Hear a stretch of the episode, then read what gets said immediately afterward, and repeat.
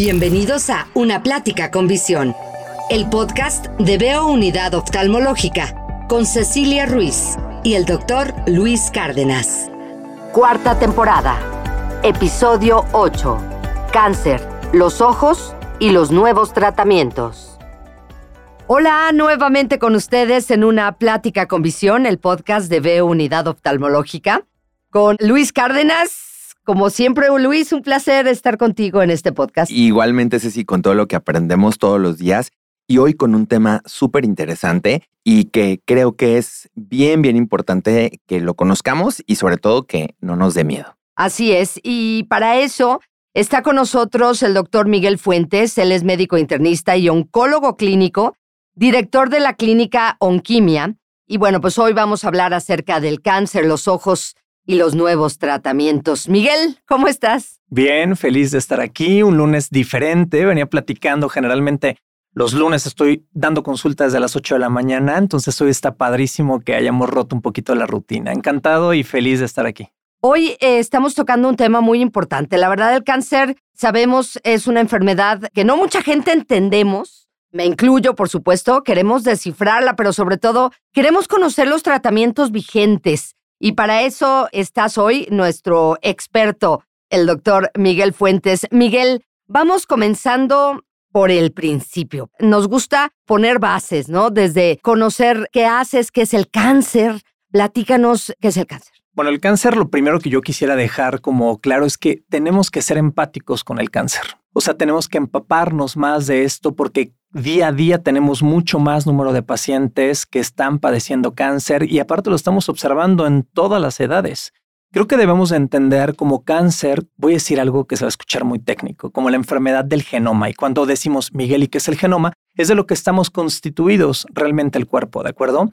Cuando hablamos de enfermedad del genoma, el cáncer es una irregularidad o una desvariante en la replicación de las señales buenas para que una célula se replique de manera normal. Cuando estas vías de señalización se dañan o son afectadas por cuestiones ambientales o incluso genéticas, entonces comienzan a mandar señales no correctas y empiezan a haber transformación de las células y esta transformación de las células comienzan entonces a generar vías no correctas o vías alternas que repercuten en un crecimiento acelerado individualista, egoísta y que le encanta hacer colonias. Entonces empiezan a formar estos famosos tumores, ¿no? Entonces debemos de ver el cáncer primero como una enfermedad del genoma, ¿no? Una enfermedad de nosotros que se puede ver afectado por cuestiones ambientales o genéticas.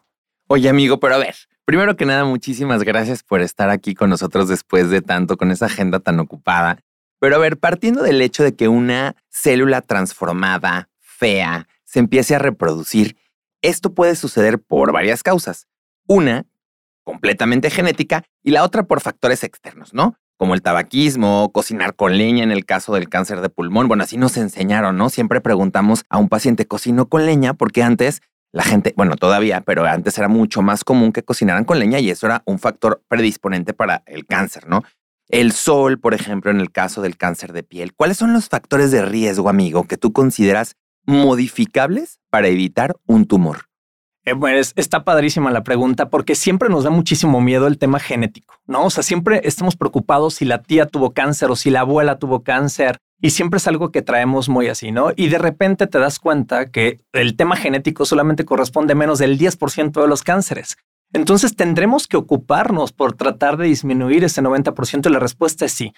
Lo más sorprendente es que los factores que nosotros podemos llegar a modificar para disminuir el riesgo de cáncer son gratuitos. O sea, no te cuesta absolutamente nada. Y hay ocasiones que me dicen, oye Miguel, ¿me recomiendas este suplemento para disminuir el riesgo de cáncer? Y muchos suplementos son buenos, ¿no? Pero son también costosos. Cuando realmente, si a mí me dicen, Miguel, de todas las cosas para prevenir cáncer, ¿cuál tú consideras que es el número uno? Y es extremadamente fácil y se llama moverse. Creo que en un mundo como en el que vivimos actualmente, proinflamatorio, con tanto estrés, con tanto sedentarismo, con tanta presión social, emocional y todo lo que estamos viviendo, el cuerpo humano tiene que moverse. Y una de las principales cosas que nosotros tenemos que hacer es realizar actividad física. Creo yo como oncólogo y como Miguel, creo que ya no es un plus decir que haces actividad física, creo que ya tendrá que ser como lavarte tus dientes o comer o bañarte, ¿no? el realizar ejercicio disminuye de manera impresionante la inflamación celular y disminuye de manera impresionante el riesgo de desarrollar cáncer. Obviamente, entre los otros factores está pues, llevar una vida un poco más tranquila, alimentarse lo más sano posible, sin caer en un exceso, creo yo. O sea, sin tener que requerir a un chef que tengas a un lado para hacerte tu desayuno, tu comida y tu cena, ¿no?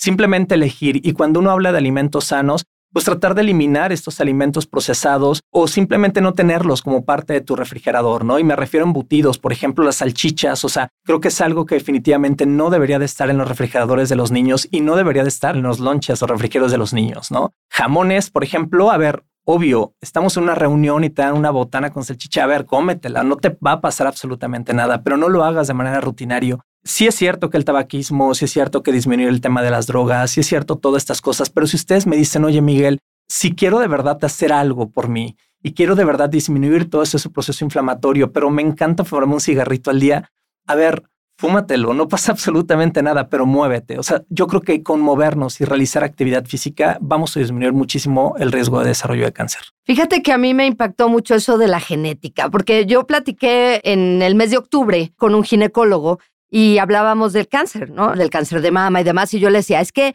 la genética y que si la tía tuvo y que me decía, no, lo que nos acabas de decir, realmente el porcentaje de personas que viene de genética es mínimo. Así es. Es mínimo. Y yo le decía, ¿cómo crees? Yo estaba tan tranquila porque en mi familia nada. Y me dice, no, o sea, la verdad es que es todo eso que mencionas tú, ¿no? Tenemos esa idea de que es genético, pero es una mínima cantidad. Entonces, creo que es muy importante. Perdón que yo interrumpa, pero ahí si te fijas, Ceci, en los episodios anteriores y lo que hemos platicado con nuestros invitados, se vuelve a repetir otra vez lo mismo, ¿no? Que es alimentación saludable, hacer ejercicio. Y algo que me gusta mucho de lo que estás mencionando es que lo que yo siempre digo, ni todo es negro ni todo es blanco, sino que de repente, o sea, el día que te estés en una reunión y te pongan un buen jamón serrano, Puedes cómetelo, pero que no sea tu rutina, porque los jamones curados sabemos, no nada más los jamones, los embutidos, los curados también sabemos que son factores de riesgo. ¿no? Así es. Bueno, pues fíjate que me ha pasado y lo he vivido cercano estos últimos cinco años, que me he enterado de personas que de repente decían,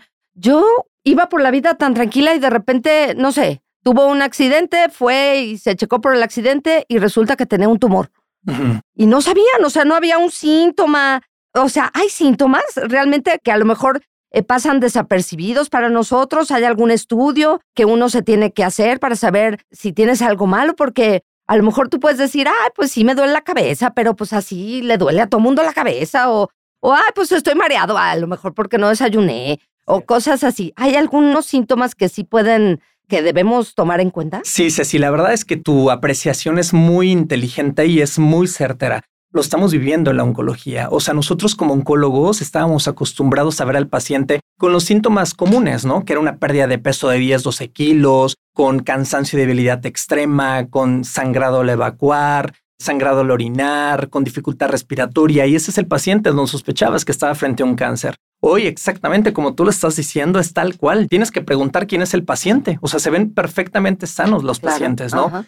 De repente he escuchado comentarios que dicen, ¿sabes qué, Miguel? Es porque hay un montón de estudios y ahora ya puedes diagnosticarlos a tiempo. No creo, ¿eh? Yo creo que el cáncer está teniendo una transformación importante y creo que el cáncer está teniendo una manera diferente de expresarse. Mi recomendación principal es todo síntoma que tenga una cronicidad mayor de cuatro semanas ya no es normal todo síntoma, dolor de cabeza, y tengo cuatro semanas con dolor de cabeza, tengo diarreas y tengo cuatro semanas con diarreas esporádicas, estoy perdiendo del 5 al 10% del peso y no lo socio alimentos y no lo socio actividad física, estoy perdiendo masa muscular, que eso es algo bien, bien importante. O sea, veo muchos motivos de consulta que llegan un poco tarde porque me dicen, ¿sabes qué? Es que estaba bajando de peso, Miguel, de peso, pero no te das cuenta que la grasa permanecía y tu masa muscular se estaba perdiendo todo aquel síntoma que dure más de cuatro semanas tendrás, no es igual a cáncer, pero tendrás que levantar la mano con tu médico familiar o tu médico internista y decir, oye, hay algo está pasando aquí y quiero estar seguros que no hay nada mal, ¿no? Porque los síntomas típicos de cáncer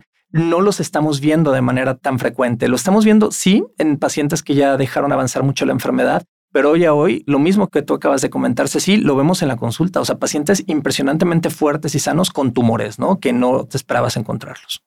Amigo, alguna vez leí que cuando un paciente se diagnostica con cáncer, el tumor lleva aproximadamente cinco años formándose, o no, le salió ayer, ¿no? Cuando ya generó sintomatología, llevaba aproximadamente cinco años en formación. ¿Esto es cierto? Es un poco viene con algo de muchas bases científicas, sin embargo, rompe un poquito y se convierte en un mito, porque recientemente hubo una publicación en una revista que se llama Nature, que es así como que nos gusta mucho a los oncólogos leer. Y en esa revista nos acaban de hablar un poquito de la génesis del cáncer. Entonces, pareciera ser que la célula, cuando se empieza a convertir en mala, la velocidad con la que ésta puede crecer tiene que ver muchísimo con tu proceso inflamatorio corporal. Entonces habrá gente que su proceso inflamatorio es tan lento y gradual que puede durar de 3 a 5 años en realmente expresarse como un cáncer, pero habrá gente que puede durar menos de 3 meses y expresarse. Entonces, de repente, cuando tenemos un paciente y decimos tienes 5 o 4 años ya con el cáncer, posiblemente no, es un poco difícil de saber, pero lo que sí sabes es que el paciente está en un proceso inflamatorio corporal total y entonces habrá que ver qué es lo que está llevando al paciente en un proceso inflamatorio. Luis, ¿hay cáncer en los ojos? Sí, definitivamente, y mucho hay dos tipos, intraocular y extraocular en los niños. Por ejemplo, el intraocular significa que está dentro del ojo, se llama retinoblastoma. Y extraocular, entre la órbita y el ojo, se llama rabdomiosarcoma. En los párpados podemos A ver, tener... repítelo. Rabdomiosarcoma. y el nombre está feo. Si te escuchas rabdomiosarcoma, es un término que se escucha feito, ¿no? Y luego también en los párpados puede haber, como tenemos piel, cáncer, sea vasocelular, melanomas y adentro de los ojos en los adultos también puede haber uno que es muy agresivo, que ahorita nos comentas, que se llama melanoma de coroides. Son tumores, como ya les dije, adentro del ojo. Y aquí quisiera preguntarte, Miguel, de hecho ya hemos tratado pacientes juntos de este tipo. En el mundo las investigaciones apuntan a que el tratamiento del cáncer es totalmente personalizado. Esto ya lo habíamos tocado en el episodio que hicimos con Mauricio González, pero ahora quiero que tú nos lo expliques. Es decir, en el caso, por ejemplo, del retinoblastoma, en los mejores hospitales en el mundo, aquí eso no sucede. Se toma una muestra de sangre, se evalúa a qué tipo de tratamiento es sensible y en ocasiones hasta sale. Yo, por ejemplo, en Boston Children's veía que Boston Children's Hospital veía que decían, este tumor no es sensible a nada, ni a quimioterapia ni a radioterapia, o sea, no le hagas nada. Y aquí es muy empírico. No estoy diciendo que sea mejor o peor, simplemente es que pues ya se personaliza según su genética, ¿no? Entonces, quiero que me cuentes un poquito de esto. Es la pregunta que más me ha gustado. Te voy a platicar por qué. Porque justo creo que es mi fuerte. Genética y cáncer y todo este rollo es lo que más me apasiona. Y siento que es lo que ha venido a darle un pronóstico a los pacientes que padecen una enfermedad oncológica mucho más viable. Hoy ya en México ya hacemos desde hace dos años esos estudios que se llaman secuenciación genética masiva. Esos estudios también padres porque del tejido tumoral, o sea, de una muestra de tejido, lo que hacemos es estudiar, yo siempre les pongo el ejemplo de la rosca reyes, ¿no? O sea, les digo, a ver, tienes que encontrar el monito y, tienes dos maneras. Una de ellas es, tienes 10 minutos para buscar el monito y entonces haz lo que tú quieras. Entonces desbarátala, haz lo que quieras, pero tienes que encontrar el monito, ¿de acuerdo? Y la otra opción es solamente tienes 10 o 20 oportunidades de partir un pedacito de la rosca que te salga el mono. La realidad es que de la primera opción seguro vas a tener mayor posibilidad de saber si esa rosca trae uno, dos o cinco monos y de la otra posiblemente puedas llegar a errar.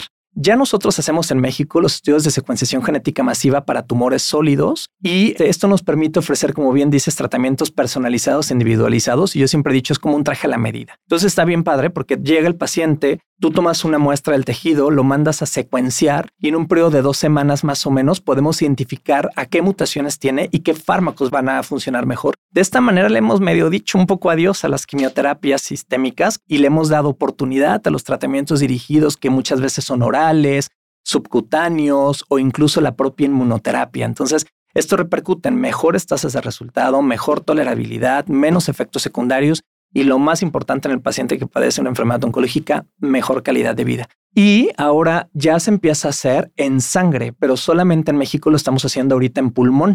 Por ejemplo, tienes un paciente, le sacas su acta de nacimiento y así les digo que es el estudio este de genes y después les tomamos muestras de sangre para ir viendo las mutaciones adquiridas y ya podemos ofrecer tratamientos personalizados. Y te puedes dar cuenta incluso si las quimios realmente van a funcionar o no van a funcionar.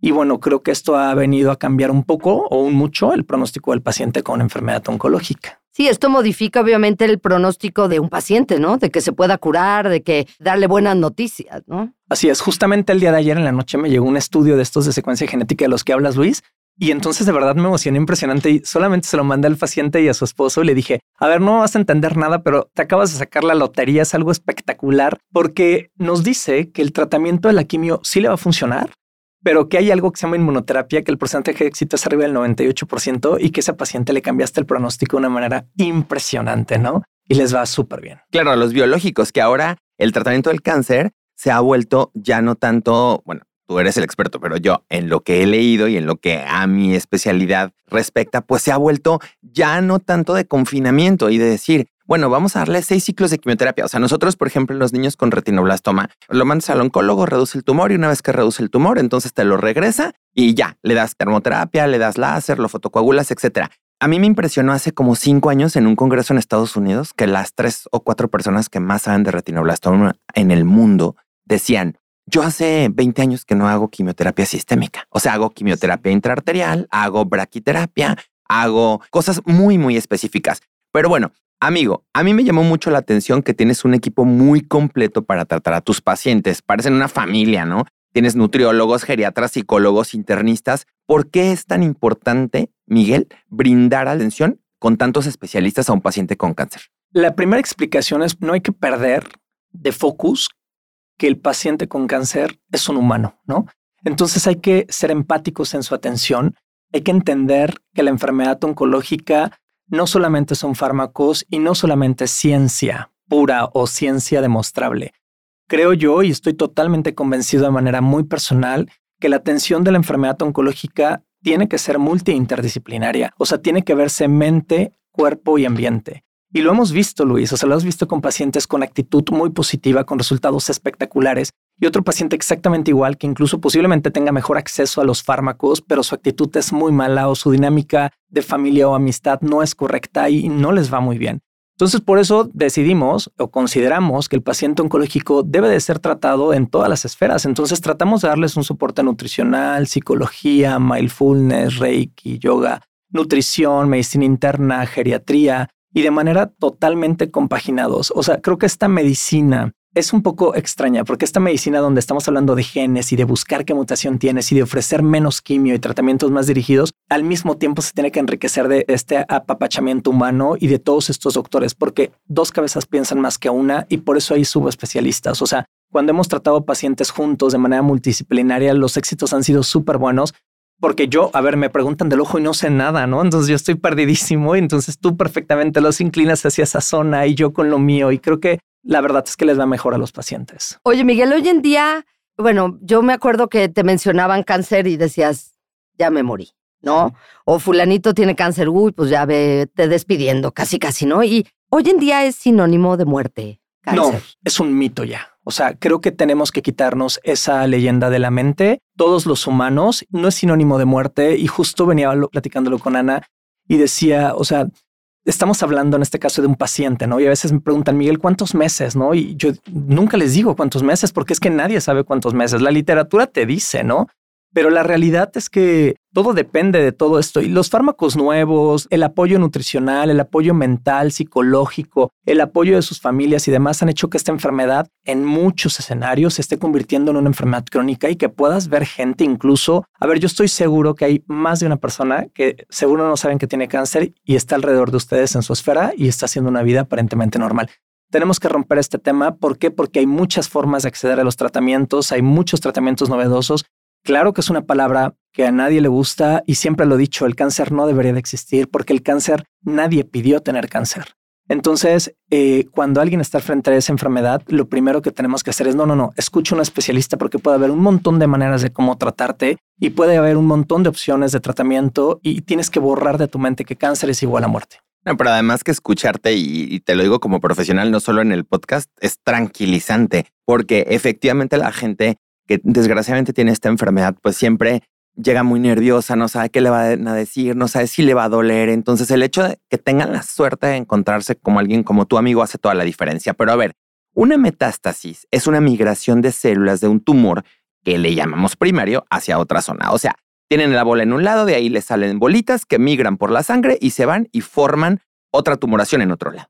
Antes, los médicos decíamos, de hecho así nos enseñaron, y yo me acuerdo todavía en mis clasificaciones que en algunas era cuatro, en algunas era cinco, pero decía metástasis y decíamos RIP, ¿no? Entonces, esto sigue vigente hoy en día. Metástasis, me estoy ligando con la pregunta anterior, ¿se siguen muriendo los pacientes con metástasis? En la actualidad, todavía tenemos muchos cánceres donde no hemos podido avanzar mucho, ¿no? Y donde cuando estamos en etapa 4, efectivamente lo que a lo mejor más podemos hacer es mejorar calidad de vida y a lo mejor alargar un año tal vez de sobrevida global, pero algo bien importante con buena calidad de vida. Pero en la mayoría de los cánceres, la verdad es que la etapa clínica 4 se empieza a comportar como una enfermedad. No quiero caer en decir como una diabetes o una hipertensión, pero tenemos pacientes con tres años y medio, cuatro años vivos, con una calidad de vida perfecta, que ya llegan a la consulta y cotorreándote y, oye, Miguel, ¿qué onda? Vengo a la vacuna hoy. Ah, sí. O sea, a veces, oye, no voy a pasar la consulta, Miguel, porque tengo un desayuno con mis amigas, paso directo a la vacuna y tú, espérate, espérate, tenés que ver, ¿no? O sea,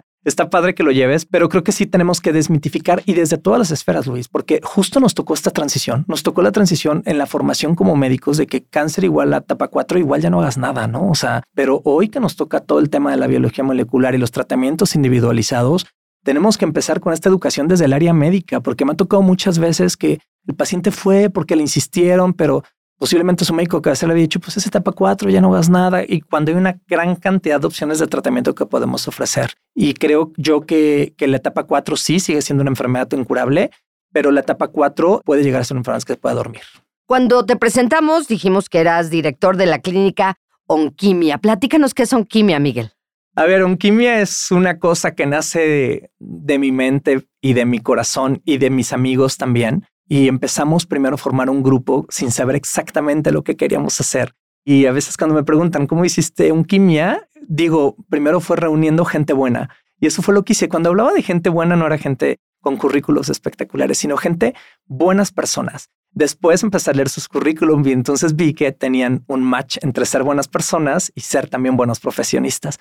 Entonces creamos como una comunidad y Onquimia es eso, es una casa extra, es una comunidad de atención del paciente oncológico donde se busca principalmente tratar de fortalecer, yo siempre digo el triángulo de la salud y fortalecemos mediante lo que es el cuerpo, que en este caso estamos toda el área médica con todos los ensayos clínicos, con todo lo que marca la ciencia, con los estudios de genética, con todo lo que hemos estudiado, pero también creemos que el cáncer se debe tratar tratando la mente y por eso es que utilizamos algunas terapias complementarias como lo que es Reiki, yoga, mindfulness, muchas cosas, masajes relajantes. Y bueno, el otro punto es el ambiente. Entonces tratamos de ayudar a los pacientes y a sus familiares, porque a veces quien lleva la carga más pesada son los familiares y las amistades. Entonces, Onquimia se compone de médicos especialistas en oncología, que son cirujanos, hay otros hematólogos, oncólogos, hay oncólogos médicos, hay expertos en clínica del dolor y cuidados paliativos. Está un área que se llama hospital de día, que es para la atención de efectos secundarios y así evitar que los pacientes regresen o ingresen en muchos hospitales. Está el área de detección oportuna con endoscopías, colonoscopias, broncoscopias. Está el área de nutrición o suplementación, suplementaciones correctas, bien hechas, sin caer en este tema de fantasioso.